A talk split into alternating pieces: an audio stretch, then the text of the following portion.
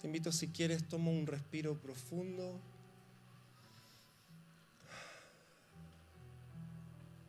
Para recordar que estamos aquí. Y que no estamos primero frente a la presencia de, de alguien que nos predica o la presencia primero de alguien que está al lado. Estamos primero y antes que todo en la presencia del Espíritu Santo. Y hoy día quiere encontrar su mirada con la nuestra. Él quiere que no miremos a un costado de Él, quiere que podamos enganchar nuestra mirada a sus ojos. Mm. Que podamos subirnos a esta danza del Espíritu. Que podamos sintonizar la frecuencia de nuestro corazón con la de Él. Así que Espíritu Santo, estamos atentos a lo que tú nos quieras hablar hoy día. Profundamente, Señor, atentos, dispuestos. Amén. Amén. La semana pasada estuvimos hablando de que para un proceso, embarcarnos en un proceso de formación espiritual, necesitábamos de tres elementos claves. No sé si alguien los recuerda. Ok, eso no me, eso no me animó. Pero bueno, necesitamos de tres elementos claves. Visión, intención y medios. VIM, para que no nos olvidemos, VIM. Suena como un limpiador de, de losa, no sé. VIM, visión, intención y medio. Necesitamos una visión de Dios para, para entender lo que Él quiere de nuestra vida, cómo Él sueña nuestra vida. Necesitamos entender la perspectiva de Dios de nosotros, cómo Él nos ve, qué es lo que Él proyecta en nuestra vida, qué es lo que Él sueña, cuáles son sus promesas. Necesitamos la intención que nos corresponde a nosotros de responder a ese llamado, de responder a esa visión y de decir, sí Señor, sí Padre, quiero responder a tu sueño de ser conformado a la imagen de tu Hijo. Y necesitamos por último medios necesitamos medios. Un tren sin rieles no llega a ni un lado. Necesitamos medios en nuestra vida que nos permitan avanzar en este camino y que no quedemos tan solo en intenciones, en buenas intenciones. Que no estemos eh, eh, emprendiendo eh, caminos que luego después no podemos avanzar. Y estuvimos hablando un poquito de esto y hoy día quiero cerrar esta parte respecto a estos medios de gracia. Y leímos este texto que está en el libro Celebración a la Disciplina de Richard Foster. Y él dice lo siguiente, dice, Dios nos ha dado las disciplinas de la vida espiritual. La oración, la lectura de la palabra, la comunión unos con los otros, etcétera, como medios para recibir su gracia. Esto es tan, tan importante. Si quieres tomar nota, toma nota, porque de verdad que no es porque lo diga yo. De hecho, mucho de lo que yo te estoy diciendo hoy día es sabiduría que de generaciones. Son cosas que realmente pueden ser claves para tu peregrinaje espiritual. Entonces nos dice que estas, estas disciplinas de la vida del Espíritu son medios para recibir su gracia. No para obtener su gracia, no para suplicar por su gracia, para recibir su gracia la gracia que ya está disponible, la gracia que ya está disponible sobre nuestra vida por el sacrificio de Jesucristo. Las disciplinas, continúa diciendo, nos permiten posicionarnos delante de Dios para que Él pueda transformarnos. No para que nosotros nos transformemos a nosotros mismos, sino que para que Él, por el poder de su Espíritu Santo, pueda transformarnos, pueda renovarnos, pueda renovar nuestra mente, pueda transformar nuestro corazón, pueda transformar nuestro carácter.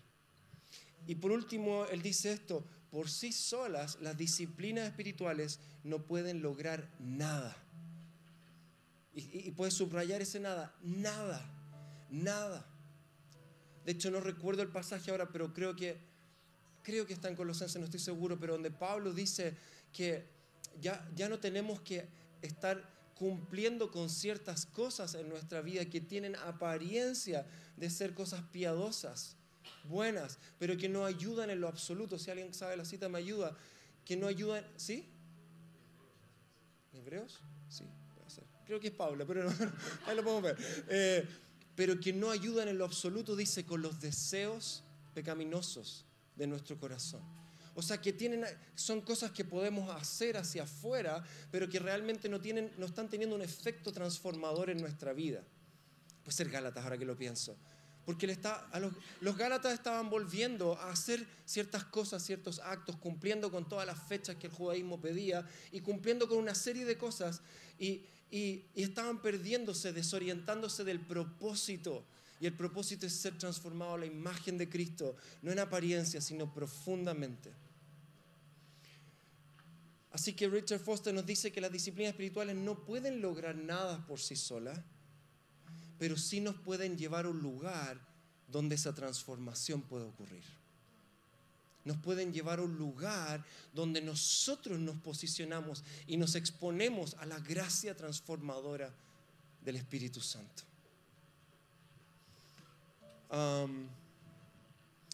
¿Te puedo pedir esa silla, Gonza? O la tuya, no sé cuál. No sé, la que te sea más fácil. Cualquiera, cualquiera. Esa está más ungida, está bueno. Sí. Ahí estoy. Perdón si la cámara esto complica, pero verdaderamente el vivir guiados por el Espíritu Santo y el practicar las disciplinas de la vida en el Espíritu se ven como esto. Se ven como sentarnos y establecernos en un lugar donde Dios puede venir sobre nosotros y puede empezar a operar en nuestro interior y hacer su obra transformadora. Y quiero que ocupes tu imaginación, y a mí me encanta imaginarlo de esta manera, que cuando yo me siento delante del Señor, día a día, lo que estoy haciendo es simplemente posicionarme debajo de la cascada de su Espíritu Santo de la cascada de su gracia.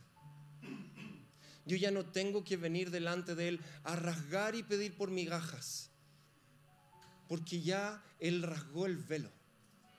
Él ya pagó por mis pecados. Él ya me ha justificado y me ha puesto en correcta relación delante del Padre. Así que lo que yo ahora hago intencionalmente es sentarme a la mesa y recibir lo que Él tiene para mí y recibir este amor que es como una cascada sobre mi vida. Un amor que es demasiado grande para comprenderlo, pero que solo en presencia de ese amor puedo a veces agarrar un poco de ese destello, puedo experimentar su amor. Y ese amor sobre mí, como lo que hace una cascada sobre una roca. ¿Ustedes han visto las rocas que están debajo de las cascadas? usualmente son rocas planitas. No son como las rocas al lado del mar que por el golpe de las olas son medias así rudas, pero las rocas debajo de una cascada son usualmente planitas, lisas. Si uno encuentra una buena se puede ir a acostar ahí incluso en algún lado. Pero lo que está haciendo la gracia de Dios día a día es caer sobre esta roca. Es caer sobre lo que a veces es un corazón de piedra un carácter de piedra que necesita ir siendo pulido por la gracia de Dios. Necesita ser transformado por el amor de Dios. Necesita pasar tiempo. Tiempo, y vamos a llegar ahí. Tiempo. No abstracto, tiempo cronológico. Tiempo en la presencia de Dios. Porque una roca no llega a ser así de la noche a la mañana. Es tiempo. Esa agua es lo que, lo que hace también es que empieza a purificar mi vida. Su gracia empieza a limpiarme, empieza a transformar mi manera de pensar, empieza a quitar de mí toda esa vieja naturaleza, ese viejo hombre. Eso aquí, a lo que yo ya he dicho en el bautismo, yo no voy a servir a la naturaleza pecaminosa, es en comunión con Él, donde su gracia va quitando todo eso me va transformando y me va renovando. ¿Se entiende? ¿Lo pueden visualizar? ¿Lo pueden ver? Esa es, la, la imagen y el lugar al cual somos llamados. Efesios 3, 17 al 19. Esta es una oración de Pablo por la iglesia en Éfeso y dice, por esta razón me arrodillo delante del Padre de quien recibe nombre toda familia en el cielo y en la tierra. Y esto es lo que Pablo pide por la iglesia en Éfeso. Le pido que por medio de quién? Del Espíritu y con el poder que procede de sus gloriosas riquezas, los fortalezca a ustedes en su íntimo ser, en su ser interior, para que por fe Cristo habite en sus corazones. Aquí Pablo no está hablando de la conversión, no está hablando de la salvación, no está hablando de un momento, está hablando de algo que está orando por los creyentes, por la iglesia, está orando por algo que necesita ocurrir continuamente en sus vidas. Y continúa diciendo, dice, y pido que arraigados, por favor, escucha estas palabras del Señor, arraigados y cimentados en amor, en su amor. No hay nada más glorioso y sublime, iglesia, que el amor de Dios. No hay nada más glorioso, sublime y digno de alabanza. No hay nada más tremendo y espiritual que experimentar y conocer el amor de Dios. Y dice, por eso ora y pido que sean arraigados, cimentados en amor y que puedan comprender junto con todos los santos cuán ancho y largo y alto y profundo es el amor de Cristo.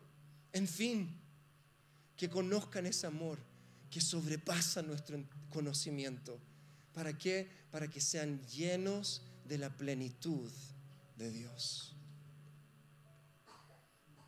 Y me encanta lo que dice el versículo 20, al que puede hacer muchísimo más de todo lo que podamos imaginar o pedir, por el poder que obra eficazmente en nosotros. A Él sea la gloria en la iglesia y en Cristo Jesús por todas las generaciones y siglos. Amén. Amén. Esta es la invitación, es a experimentar el amor transformador de Dios en nuestra vida. A través de las disciplinas de la vida del Espíritu, nos abrimos a Dios. Como una flor que se abre ante el sol. Les puedo confesar algo, pero esto es mi ignorancia máxima. Yo no tenía idea que las flores se abrían y cerraban. Terrible. ¿Viste? Yo veía una cerrada decía, uy, está como que, está que muere. Y un día, en, mi casa, me di cuenta que en la mañana, no sé, está abierta, la tarde cerrada y me preocupé. Y la marcha me quedó mirando, no puedo creerlo. Entonces que se abren para, para recibir el sol. Yo quedé fascinado, no importa, mi, mi ignorancia me hace asombrarme. Hoy día, de algo... Dios no te puede amar más de lo que te ama, pero tú sí te puedes exponer más a ese amor. El sol no puede brillar más fuerte y calentar más de lo que lo hace sobre esa flor, pero esa flor se abre y recibe los nutrientes para crecer. Así que las disciplinas de la vida del Espíritu nos permiten abrirnos intencionalmente delante de Dios. Las disciplinas nos facilitan una relación, fíjate este adjetivo qué importante, permanente con Dios. Una relación permanente con Dios. No una relación de, oye, sí, te llamé hace seis meses que no hablamos. Permanente con Dios. Yo soy la vida, ustedes las ramas. Una cosa hagan, permanezcan. No se bajen, se suban, se bajen, se suban, se bajen. Permanezcan. Quédense quietos. Estén conmigo. Las disciplinas del Espíritu nos permiten experimentar una creciente conciencia de Dios. Esto de que Dios es omnipresente es una realidad, pero ¿cuánto tú y yo estamos en conexión con esa realidad. De que en todo momento, en todo lugar, Dios está y está haciendo algo. Cuán conscientes y sensibles espiritualmente somos a los movimientos de Dios en nuestro entorno. O lo percibimos solo de las 12 a las 2 el domingo en la iglesia. cuán activos están nuestros sentidos espirituales para percibir los movimientos de Dios en una conversación, tomando un café con alguien, pudiendo ver lo que Dios está queriendo hacer en ese lugar. Y por ende, probablemente queriendo romper nuestros esquemas. Donde Dios te movilice a orar por alguien, Dios te movilice a hacer algo que no, no, que aquí estamos haciendo esto. Y el Señor dice, no me importa porque yo quiero hacer esto. Así que súmate a mí. Jesús, yo no hago nada que no vea hacer al Padre, porque Él estaba en constante comunión con Él. Entonces Jesús estaba listo para cambiar su agenda en pos de lo que el Señor quería que hiciera. Por medio de las disciplinas de la vida del Espíritu experimentamos, y esto me encanta, una creciente satisfacción y deseo por Dios. Los anhelos de nuestra naturaleza pecaminosa y de la carne empiezan a menguar en nuestra vida porque realmente estoy día a día probando y deleitándome de las bondades del corazón de Dios. Entonces cuando después el mundo me ofrece comida chatarra, la que al comienzo era la que me llamaba encima como una hamburguesa, sí, como una hamburguesa, hoy día, no sé si te ha pasado cuando logras como dos semanas alimentarte bien y te dicen, oye, vamos a comer, no sé, una chorrillana, y como que hay algo, sí, hay algo en ti que se ha alimentado bien, hay algo en tu, en, tu, en tu química del cuerpo, hay algo en tu sangre, hay algo en tu mente que ha ido cambiando, que cuando viene la grasa, algo de... nada, que una hamburguesa sea muy rico, es necesario una hamburguesa en tu vida cada cierto tiempo. No el pecado, en eso no aplica. Pero una vida en la presencia de Dios, llega, de verdad llega un momento y dice, wow, y eso que antes eh, era una tremenda tentación en mi vida, hoy día es como, no significa que no voy a estar alerta en mi vida, pero los deseos de mi corazón, los afectos de mi corazón empiezan a ser girados hacia Él. Y empiezo a quedar ciego al mundo. Empiezo a quedar como un conejo que después de ver la luz de una linterna queda ciego al mundo. Porque estoy metido en Él, metido en su belleza, metido en su santidad. Estas prácticas nos permiten también crecer en nuestro autoconocimiento.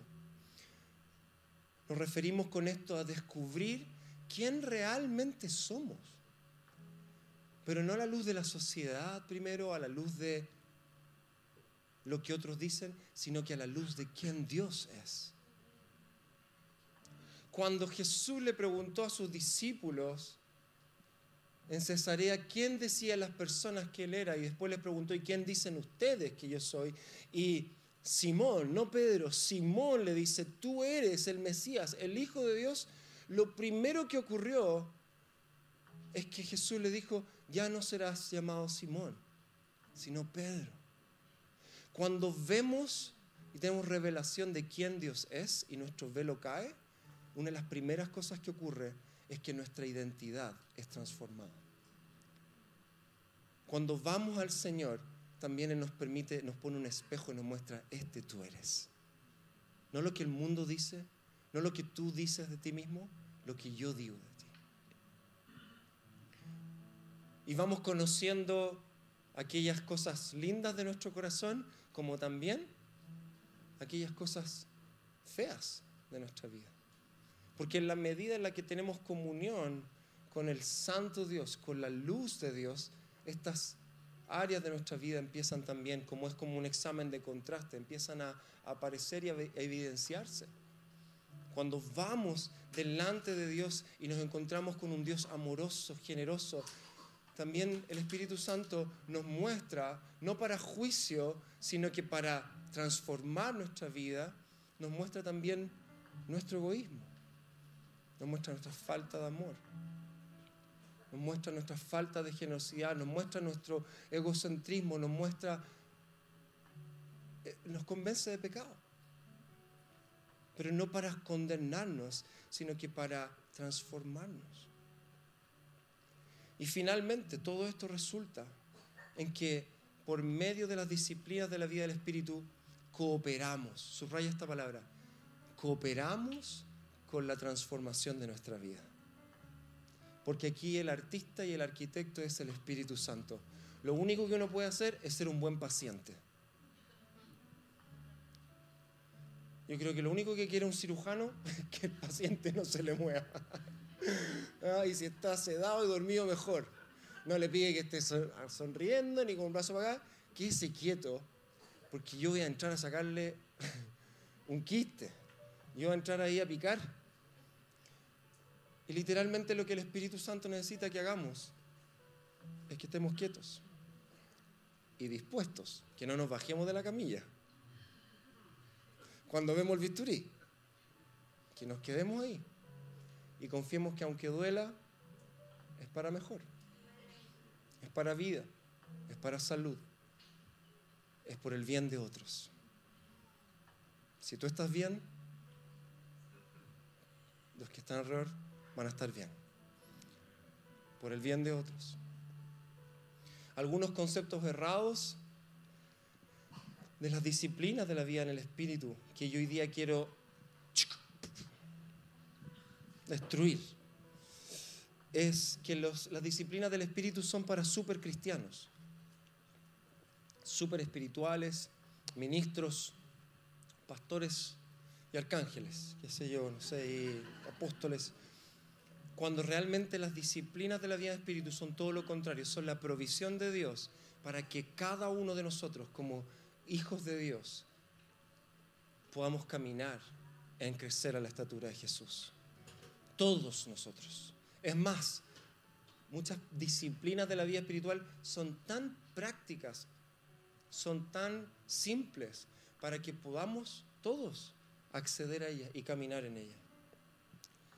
Otra, eh, eh, otro concepto errado respecto a esto es que las disciplinas espirituales son una forma de ganar crédito con Dios, extra crédito con Dios. Señor, esta semana recuerda que le puse cuatro horas a la oración. Lo tengo ahí tengo un, reloj. Así que, no sé, pues dame algo. Yo me acuerdo cuando empecé a liderar adoración y desde mi madurez espiritual, yo la semana cuando me tocaba liderar adoración, esa semana sí que trataba de no pecar así, nada, nada, nada. nada. Y, así, pero este, así. Y llegaba el viernes, llegaba el sábado, Señor, esta semana me porté súper bien, esta semana oré más, suéltame un poquito de unción, no sé, pues algo. Yo por ti, tú por mí y trataba de transar con Dios. Trataba de negociar con Dios. Trataba de convencer a Dios de que me diera algo porque yo había orado, porque yo había estado con Él, porque yo había hecho lo que estoy llamado a hacer todos los días de mi vida.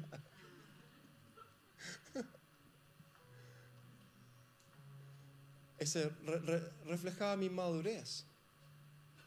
Ahora eso no quiere decir que una vida que camina en pureza y en consagración no tenga un respaldo cada vez más creciente del Espíritu Santo.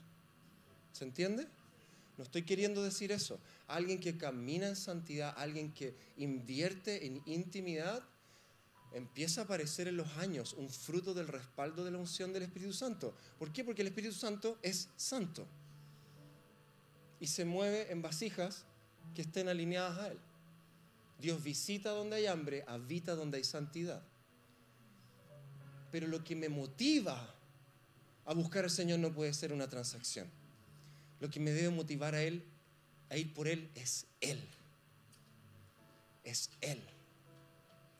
Otro concepto errado es que las disciplinas representan un medio para lograr resultados instantáneos. Señor, ayer estuve orando, velé toda la noche y esta mañana espero que lo de la paciencia esté resuelto en mí. Señor, esta semana ayuné dos días, espero que todos mis temas, toda mi, mi estructura financiera esté resuelta en mi vida. Yo me acuerdo yendo, no sé si te ha pasado, ¿ah? pero me acuerdo yendo al gimnasio, motivado. Eso es cuando uno firma los 12 cheques del año, que uno cuando lo está firmando sabe que no lo va a usar, es terrible pero ese 9.990 es como muy tentador. Entonces, y el primer mes motivado, saliendo tercera sesión de gimnasio en una semana, saliendo, y me acuerdo una vez, yo te lo digo, así, estoy siendo muy honesto, saliendo a Colón y sintiendo que yo era musculoso. Sintiendo así como, o sea, heavy, o sea, mira, todo, llegué a la casa y se me filtró esta, esta idea y la marcha me dijo, ¿quién? Y él mismo me dijo, está, igual, me está igual. No, pero amor, mira. La, expectativa de instantaneidad de nuestra sociedad es tremenda. Porque lo único que pasa así es cuando pides una hamburguesa por Uber Eats. Eso sí que llega rápido. Pero todo lo valioso toma tiempo y sacrificio. Todo lo eterno requiere tiempo y sacrificio. Todo lo instantáneo es probablemente algo pasajero.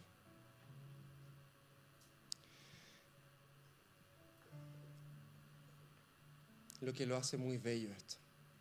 Porque estamos queriendo correr la carrera de nuestra vida con el Señor. No los 100 metros planos. Nuestra vida con nuestro amado. Nuestra vida con Él. Y estamos teniendo visión de nuestra vida hasta allá. Hasta allá. Hasta decir como Pablo dijo, yo ya corrí la buena carrera. Y mi vida ha sido entregada como una ofrenda delante de Dios. Y ahora me espera la corona de justicia que me va a entregar Él, mi galardón. Esa es nuestra visión, ese es nuestro anhelo. No es inmediatista, es, es eterno. Hasta el último día en esta tierra y todo lo que viene por delante, cuando realmente la fiesta comienza.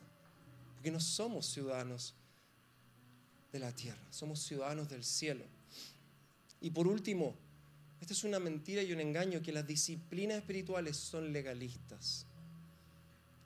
O sea, que tienen que ver con, con, un espíritu religioso de demanda, de juicio, de esto es algo que tú tienes que hacer, debo hacer, qué sé yo, o algo que nos podemos empezar a competir, comparar unos con los otros. No tiene nada que ver con eso. Y quiero decirte esto, que para mí leer esta frase me desenredó varios cables y espero que así sea para ti. La gracia de Dios no se opone al esfuerzo, se opone al mérito. Esto es bíblico. La gracia de Dios derramada en la cruz, el pacto de gracia en el cual tú hoy día vivimos, que ya no vivimos por obras, vivimos por su obra. Vivimos en la gracia, no se opone, no se contrapone a que tú y yo nos esforcemos. Lo que se opone es contra que tú y yo estemos buscando mérito delante de Dios.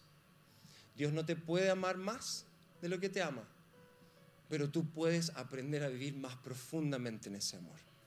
Y esta era la visión del apóstol Pablo, ¿se acuerdan cuando leímos que él dice, y yo corro la carrera por un premio, un premio eterno, y no doy golpes al aire, sino que cada paso lo doy con propósito y disciplino mi cuerpo para que haga lo que tenga que hacer. Él entendía, y espero sigas esta, esta, esta reflexión, Pablo no entendía la cruz como su final, Pablo entendió la cruz justificadora como su principio. ¿Se entiende? Como el 3, 2, 1 en sus marcas, fuera. Pablo entendió que porque Jesús murió en la cruz, ahora él estaba habilitado para correr la carrera de la fe con todo. ¿Y sabes cuál era la meta final de, Jesús, de, Pablo? El retorno de Jesús y la corona que iba a ser puesta. Esa, esa es la conmovisión nuevo testamentaria de Pablo. Pero muchas veces en la iglesia hemos entendido que la gracia de Jesucristo es como nuestro bonus para decir, ay, ¿para qué voy a hacer esto si hay gracia? Ay, ¿para qué voy a crecer en mi vida de oración si hay gracia? No sé de dónde salió eso. No sé de qué mala enseñanza salió eso. La gracia es lo que te dice, dale. La gracia es lo que te dice, ya, eres libre del pecado, ahora corre. Ahora corre, ahora corre la, la, carrera, córrela con esmero.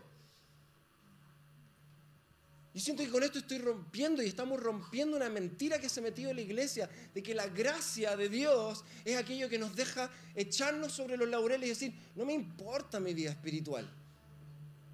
Un pase realmente a una vida espiritual pobre, floja.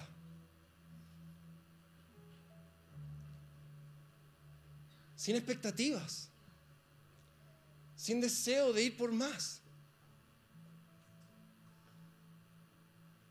Jesús murió en la cruz para que tú y yo corramos con todo, con todo, y vivamos una vida plena y abundante, llena de los frutos del Espíritu, llena de los dones del Espíritu, llena de milagros, llena de crecer en sabiduría, llena de crecer en oración, llena de intimidad, llena de santidad. Jesús murió en la cruz para que agarres tu herencia y la uses bien. Amén. Jesús practicaba estas cosas en su vida. Jesús, el Hijo de Dios, practicó la soledad, que es la disciplina de pasar tiempo con Dios. Jesús practicó el silencio, que tiene que ver con remover las distracciones del mundo para escuchar. Dios no me habla, Dios nunca me habla, pastor, nunca me habla. ¿Y cuánto lo escucha? No, no, si la otra vez me detuve 30 segundos y no escuché nada. Dios no me habla, Dios no me habla. ¿Qué voces estás escuchando? Puedes decir como el salmista, pacientemente esperé a Jehová y él oyó mi clamor. Puedes decir eso. Has hecho espacio, te has sentado. Jesús pasó noches en vela orando. Yo me imagino a sus discípulos diciendo, Jesús, eres Jesús duerme. Estar mañana súper muerto de sueño, lleno de gracia y de verdad. ¿Por qué te vas toda la noche a orar? Porque todo lo que él hacía confesaba que era, él dependía de Dios. Qué misterio de los misterios. Siendo Dios, dependía del Padre. Dependía de una comunión permanente y constante con el Señor. Jesús practicó el ayuno. Yo a veces veo también esto en, la, filosofía de la iglesia. Ay, el ayuno, qué, qué latero, qué antiguo eso. A ver, lo voy a decir, qué legalista. Pasar hambre, qué lata, si hay gracia. si hay gracia, comámonos. Yo recuerdo cuando empecé a practicar el ayuno en mi vida, usualmente lo que me motivaba, y es porque lo que había entendido, y no estoy diciendo que no sea así, ojo, era si, si realmente tengo una gran pregunta en mi vida, hay que ayunar. Entonces hacía ayunos para buscar dirección de Dios. Y con el tiempo me empecé a dar cuenta que el ayuno, sin poner en desmedro esto, tenía que ver con otra cosa. Tenía que ver con recordarme a mí mismo que yo necesito a Dios. Y recordarle a mi cuerpo, incluso en la hambre de estas tripas, que mi alimento no es solo pan, sino que todas sus palabras. Usualmente empezamos a hacer estas cosas para lograr algo de Dios y cuando crecemos en el placer de caminar con Dios, hacemos estas cosas porque queremos estar con Él. Entonces yo terminaba mi ayuno y mis respuestas eran, no tenía ni una. Pero mi corazón estaba lleno. No sé todavía, Señor, si nos mudamos o no nos mudamos, pero sé que te amo más. Sé que me amas más. Sé que eres mi alimento y mi sustento y mi provisión. Y ojalá guíame con esto. Porque lo que parte siendo un esfuerzo empieza a ser un placer. Lo que parte siendo algo funcional, donde yo necesito algo de Dios, termina siendo algo eh, satisfactorio en el sentido más profundo. Jesús practicó la frugalidad, la castidad, el secreto, el sacrificio. Por el tiempo avanzo, Jesús practicó disciplinas, estas eran disciplinas eh, internas, pero Jesús también practicó disciplinas de actividad, disciplinas externas. Él practicó el estudio. Jesús, el verbo, el logos, la palabra, estudió las escrituras. Estudió las escrituras por años. 30 años se preparó para su ministerio. 30 años. Jesús, el digno de toda adoración, adoró. Jesús practicaba la adoración. Jesús practicaba la oración. Y esto hemos hablado mucho. Jesús practicó la comunión. Jesús sabía, y esto es tan interesante, que él necesitaba de la comunión con sus hermanos, con sus discípulos, con otros. Él necesitaba de esto. Jesús practicó la confesión, que es algo a lo que la palabra nos llama en nuestra vida de manera regular. No confesó pecados porque no tenía pecado que confesar, pero sí confesó sus dolores, sí confesó aquellas cosas que le afligían. Y Jesús, y esto me fascina, practicó la sumisión. Jesús practicó la sumisión. Siendo el rey de reyes, Él se sometió a la voluntad y la autoridad del Padre. Y la voluntad del Padre era quien necesitaba en esta tierra someterse bajo autoridades locales, gobiernos, humanos, para que la voluntad de Dios fuera hecha y Él fuera encarcelado y colgado a una cruz. Y Él se sometió a la autoridad de humana. Entonces, si Jesús hizo estas cosas, ¿cómo nosotros no vamos a querer caminar en sus pasos? Muchas veces queremos ser como Jesús, hacer los milagros que Jesús hizo, vivir en el poder de Jesús, pero no estamos dispuestos a practicar lo que Jesús practicaba. No estamos dispuestos a hacer la inversión que Jesús hizo.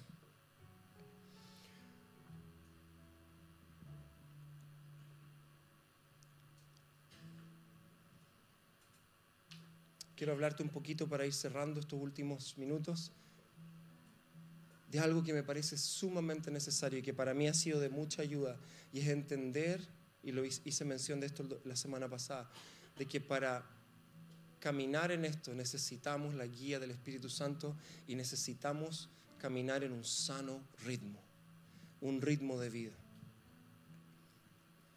La revista Leadership Journal hizo una encuesta años atrás a muchos líderes de la iglesia en Estados Unidos, preguntándoles cuál creían ellos que era el mayor obstáculo en su desarrollo espiritual. Y para la sorpresa, por lo menos mía y, de, los, de los que hicieron la encuesta, la tercera razón del 1, 2, 3, tercer lugar era el pecado, era acción pecaminosa en el tiempo, sostenida, Segundo, falta de disciplina. 73% de los líderes en Estados Unidos dijeron que la razón, el mayor obstáculo de por qué ellos se veían no creciendo en su vida espiritual, entiéndase por crecer a la estatura de Jesús, por falta de disciplina. Y el primer problema, con un 83%, el problema de estar ocupado. Los líderes de la iglesia diciendo, yo creo el mayor obstáculo porque yo no estoy creciendo en mi vida con Jesús es porque estoy ocupado. Leighton Ford en su, en su libro The Attentive Life, La vida atenta, plantea lo siguiente, estar apurado es el gran enemigo de la vida en el Espíritu. Si hay frases que te quiero que te lleves, esta es una de ellas. Como no veo muchos anotando, asumo que tienen tremenda memoria, pero bueno, Estar apurados es el gran enemigo de la vida en el espíritu. Es más, un autor de apellido Young, un psicólogo, psicoanalista, dijo esto. El apuro no es el diablo, no es del diablo, es el diablo. El apuro no es del diablo, es el diablo. ¿Y por qué te digo esto? Porque desarrollar una relación profunda con Dios requiere tiempo. Requiere tiempo. No en el abstracto, en el cronos, tiempo. Requiere tiempo. Y cada una de estas prácticas, amada iglesia, abren espacio y tiempo para que Él haga en nosotros. No podemos esperar ver frutos en nuestra vida si es que no hemos hecho el tiempo para que el Señor haga en nosotros. Y hay una historia en el Evangelio que nos relata de dos creyentes que iban camino a una ciudad, se llama Maús, y estaban en un tránsito de 11 kilómetros de distancia. Y Jesús, quien había ya resucitado y estaba apareciendo en algunos encuentros bien específicos, se apareció a estos dos NN, porque no eran los, no eran los apóstoles que conocemos, eran dos NN, creyentes de Jesús. Y me encanta porque Jesús es tan específico en dónde va, a las cosas que hace. Yo, yo decía de broma ayer, en, estuve compartiendo en el campamento de, Viña Ágape, decía, Jesús podría haber hecho una conferencia como invitar a todos, he resucitado y qué sé yo, tres días de un encuentro de... Pero no, él fue a lugares específicos, a hablar con personas específicas. Y, y uno de estos encuentros de estas dos personas que son NNs que iban caminando ahí. Y Jesús se les suma a la conversación, aunque Dios no les permite ver que es Jesús. Y Jesús empieza a enseñarle las escrituras por 11 kilómetros. Es un buen tiempo, no sé cuánto tiempo será, habría que hacer cálculo. A 5 kilómetros por hora, la caminata, alguien me ayuda, pero no sé. Eh, es un buen lapso y él está estando ahí con él. Y dice la palabra que cuando ya estaban cerca de Maús y el final del viaje, Jesús hizo, me encanta, hizo como que iba a seguir adelante. Como que hizo así como, hoy nos vemos, chao, chao. Pero ellos le suplicaron, quédate con nosotros. Wow. Me acuerdo cuando Jazz Jacob en Enciende dijo, ¿cuándo fue la última vez que? Dijo, tus amigos iban van a ir al cine. Creo que esto fue lo que dijo, un día, un viernes por la noche. Pero tu corazón está tan encendido con el Señor que los llama y le dice, sorry, no puedo ir, pero no porque tengo otro compromiso, que porque quiero que me esté bien en la noche con Jesús. Oh, yo así me, me derritió el corazón. Te suplico, quédate con nosotros esta noche, ya que se está haciendo tarde. Entonces Jesús no se resiste, dice, los acompañó a la casa y este versículo 30, aquí el Espíritu Santo me habla tanto, dice, al sentarse a comer. 11 kilómetros. ¿Alguien hizo el cálculo? Dos horas y algo. Dos horas y algo conversando con Jesús. Pero al sentarse a comer, Jesús tomó el pan y lo bendijo. Oh, estos dos tuvieron la oportunidad de los otros doce. Y luego lo partió y se los dio a ellos. Le estaba compartiendo del pan. ¿Y qué representa el pan? Su cuerpo.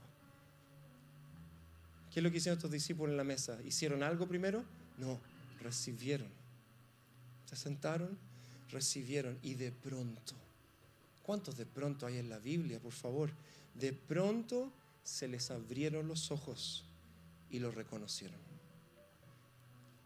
Y en ese instante Jesús desapareció. Entonces, versículo 32, se dijeron uno al otro, imagínate, Jesús parte el pan, desaparece, se quedan mirando los dos y dice, ¿no ardía nuestro corazón cuando nos hablaba en el camino y nos explicaba las escrituras? Y cuando yo leía eso, era como, mi primer pensamiento era como, qué lindo esto, Señor, de cómo su corazón ardía. Y el Espíritu Santo me interrumpió y me dijo, no, David, yo ya no quiero una iglesia que camina conmigo. Quiero una iglesia que se sienta conmigo. Yo ya no quiero una iglesia que siente que su corazón arde, pero que no me invita a cenar.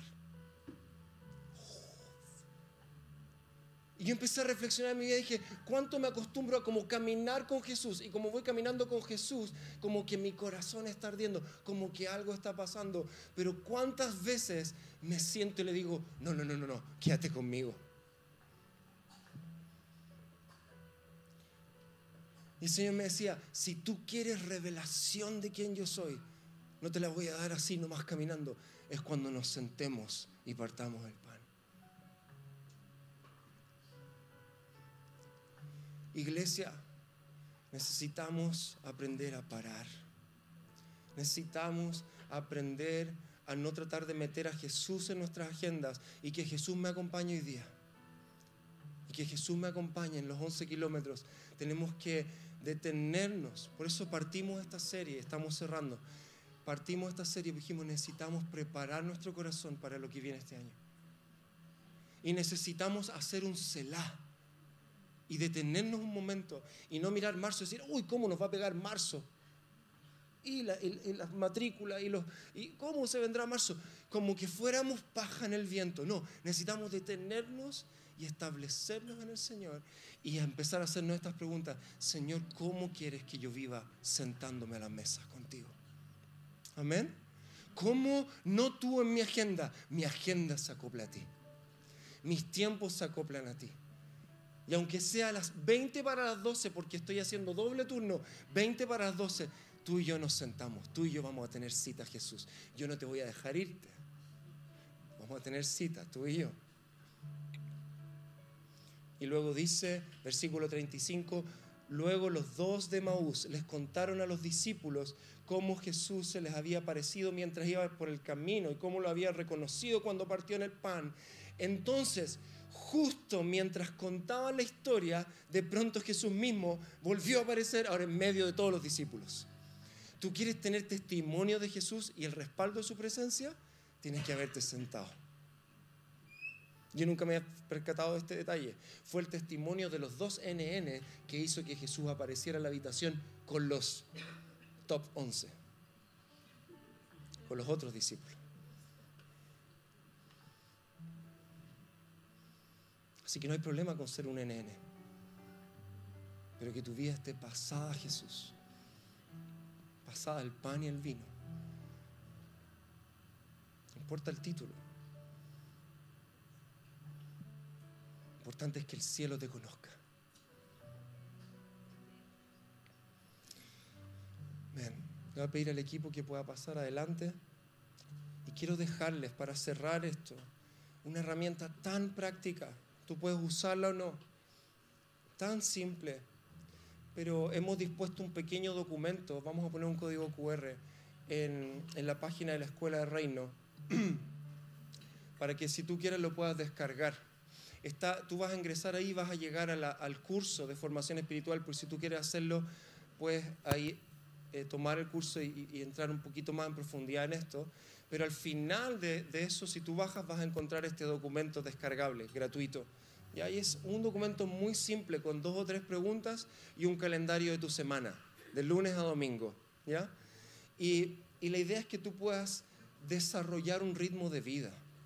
Desarrollar un ritmo de vida es maravilloso si lo puedes hacer a un tiempo de descanso. Maravilloso si puedes, si tienes unos días de vacaciones, llévate esta herramienta y úsala. ¿ya? Y un ritmo de vida básicamente es, es un patrón. Es un patrón intencional de disciplinas espirituales que lo que nos provee es una estructura y una dirección para crecer en santidad. ¿Se acuerdan que hablamos que la disciplina tiene que ver con un orden necesario para un aprendizaje? Entonces este ritmo de vida te va a ayudar para tú poder definir algunas disciplinas que te van a ayudar en tu proceso. Cosas que quiero que consideres al momento de desarrollar esto. Primero, que puedas reconocer tu situación actual de manera muy como real y honesta. Es muy distinto quizá la situación de alguien hoy día que tiene, no sé, 17 años y está en el colegio y está estudiando y vive con sus papás, a alguien recién casado, a alguien que está, una pareja que acaba de tener un bebé, sí o no, uh, tres hijos en casa, o estás trabajando doble turno, que puedas analizar primero cuál es hoy día, cómo son mis tiempos, cómo se ve mi agenda. Pero quiero desde ya decirte esto, siempre el amor de Dios va a encontrar formas de acceder a tu vida. No hay agenda ocupada que el Señor no pueda penetrar, que el Señor no pueda usar, bendecir. Así que si tú eres una mamá que estás hoy día amamantando, criando, está en esa etapa, quiero decirte, hay mucho que el Espíritu Santo quiere darte en este tiempo. Mucho. De hecho, hay un tiempo especial para ti hoy día de conocer al Señor desde ese lugar en tu vida. Si tú estás trabajando hoy día dos turnos en tu trabajo, ahí el Señor quiere también hacer algo especial, particular. Dios no quiere que ninguna etapa de tu vida sea un status quo en tu caminar con Él. Toda etapa de tu vida es tierra fértil para el Señor. Así que después de haber reconocido e identificado dónde estás, en qué situación estás, desde ese lugar, hay varios puntos que podría decirte, pero por tiempo no lo puedo hacer. Quiero que consideres sobre todas las cosas esto que aprendas ahora a identificar qué es lo que tú crees que el Espíritu Santo está queriendo hacer en ti. Hoy. De hecho, yo tengo un ejercicio espiritual. Sea, yo lo entiendo como un ejercicio espiritual. Si yo no puedo responder hoy día a esa pregunta, ¿qué es lo que el Espíritu Santo está queriendo hacer en mí? Es porque necesito ponerme las pilas. ¿Me explico? algo que como discípulos, ¿ya? Como discípulos de Jesús tenemos que poder responder es a la pregunta, ¿qué es lo que el Espíritu Santo está formando en mi vida? O sea, si tú agarras a cualquiera de esos 12 discípulos y los detenías un momento y le decías, Pedro, ¿qué es lo que Jesús está formando en ti? Te iba a decir rapidito, ah, Jesús está formando en mí esto de que me, soy súper, no sé, abalanzado, me está formando en mí, me está, me está entrenando esta área de mi vida. La fe. Dios está trabajando fe, está queriendo forjar fe en mi vida. Entonces, si no tenemos claro hoy día cuál es la canción de Dios sobre nuestra vida, nuestra vida se va a ver muy desorientada espiritualmente. Tenemos que lograr primero eso, entender y empezar por ahí. Espíritu Santo, ¿qué es lo que en este tiempo quieres hacer en mí? ¿Qué cosas están moviendo tu corazón? Quizá una manera de responder esa pregunta es, ¿qué es lo que está llamando tu atención? ¿Crecer en la oración? ¿Crecer en la palabra? ¿Crecer en la comunión unos con los otros? ¿Crecer en la alabanza? ¿Crecer en la generosidad? Quizás Dios en este tiempo te está llamando, inquietando a cuidar de tu cuerpo, a cuidar de tu salud, a hacer ejercicio, a tomar disciplinas saludables de alimentación ¿Sabías que el Espíritu Santo pudiera querer eso para ti? Y no desde la perspectiva del mundo superficial y, ególatra y, y, vanidosa. Tú sabes que el Espíritu Santo quiere que tú cuides tu cuerpo porque es templo. Y no solo porque es templo de su Espíritu, porque Él quiere que tu cuerpo te dure bien, para que camines plenamente. Tú sabes que el Espíritu Santo puede ser que en este tiempo quiere que aprendas a tener un día de sabático a la semana nosotros como pastores tenemos el día lunes libre. Y yo te quiero decir algo, cuando yo respeto ese lunes libre que incluye esta cosa apagada, wow, como mi vida funciona. Pero cuando yo no tengo un día a la semana en la que realmente me desconecto del mundo y me conecto con Él, porque eso es el sabático, no es no hacer cosas, es estar en su presencia, mi vida anda, anda a tropezones. Puede ser que hoy día no lo puedas hacer, pero me pregunto, en la semana, ¿tendrás cinco horas a la semana que puedes disponer para apagar tu celular y quizás irte a un pequeño retiro a algún lado? ¿Tendrás cinco horas? ¿Cuatro horas? La pregunta es, ¿dónde va a estar eso? ¿Dónde lo voy a poner en la semana? ¿Dónde vas a hacer cita con Dios? Porque si no, la vida te va a agarrar.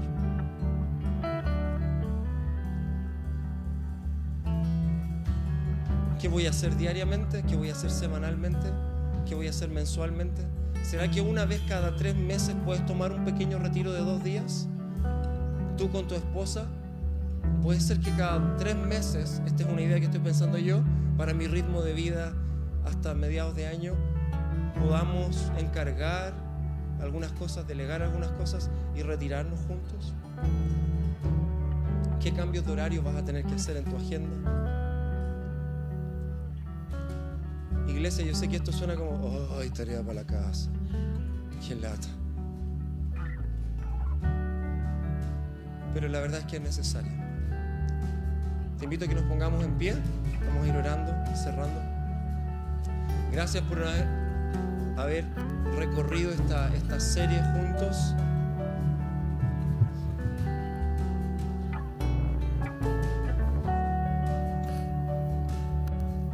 Te invito a que hagamos una simple oración, como lo hemos hecho todos estos domingos, de entrega. Si quieres extender tus manos delante de ti. Espíritu Santo, quiero sumarme a tu danza. No a la danza del mundo, no a la danza de mis agendas. Quiero caminar, Señor, estos meses en tu ritmo. Enséñame. Tú sabes que una, una, oración que nunca el Señor va a dejar de responder es esta. Enséñame. Puedes decirle en tus palabras, enséñame a vivir en tu danza. Guíame. Guíame. Enseña mi conciencia. Enséñame. Oh, gracias. El Espíritu Santo está moviéndose tan suavemente. Mm. Y Espíritu Santo, esta mañana te pido que nos llenes con tu presencia. Nos llenes con tu presencia. Nos Señor. Que llenes nuestras copas, Señor. Si esta mañana hay alguien que no conoce a Jesús y hoy día puede ser que es primera vez que escuchas de su palabra, primera vez que viene a este lugar, pero hoy día tú quieres conocer a Jesús, conocer a esta persona, conocer al Señor. Levanta tu mano donde estás. Nadie te va a ver. Si, si este eres tú, me gustaría poder orar por ti esta mañana. Si es que hay alguien que quiere hoy día entregar su vida a Jesús y comenzar a caminar con Jesús. Si este eres tú, quieres sumarte a esta oración, Jesús, reconozco que eres Dios, Hijo de Dios. Reconozco quién eres. Reconozco que mi vida necesita de ti. Reconozco que he caminado lejos de ti. Y hoy día te pido perdón por haber caminado lejos de ti. Y quiero hoy día entregarte mi vida. Quiero empezar a caminar contigo. Quiero empezar a caminar esta vida que me has regalado contigo, de tu mano. Gracias, Señor.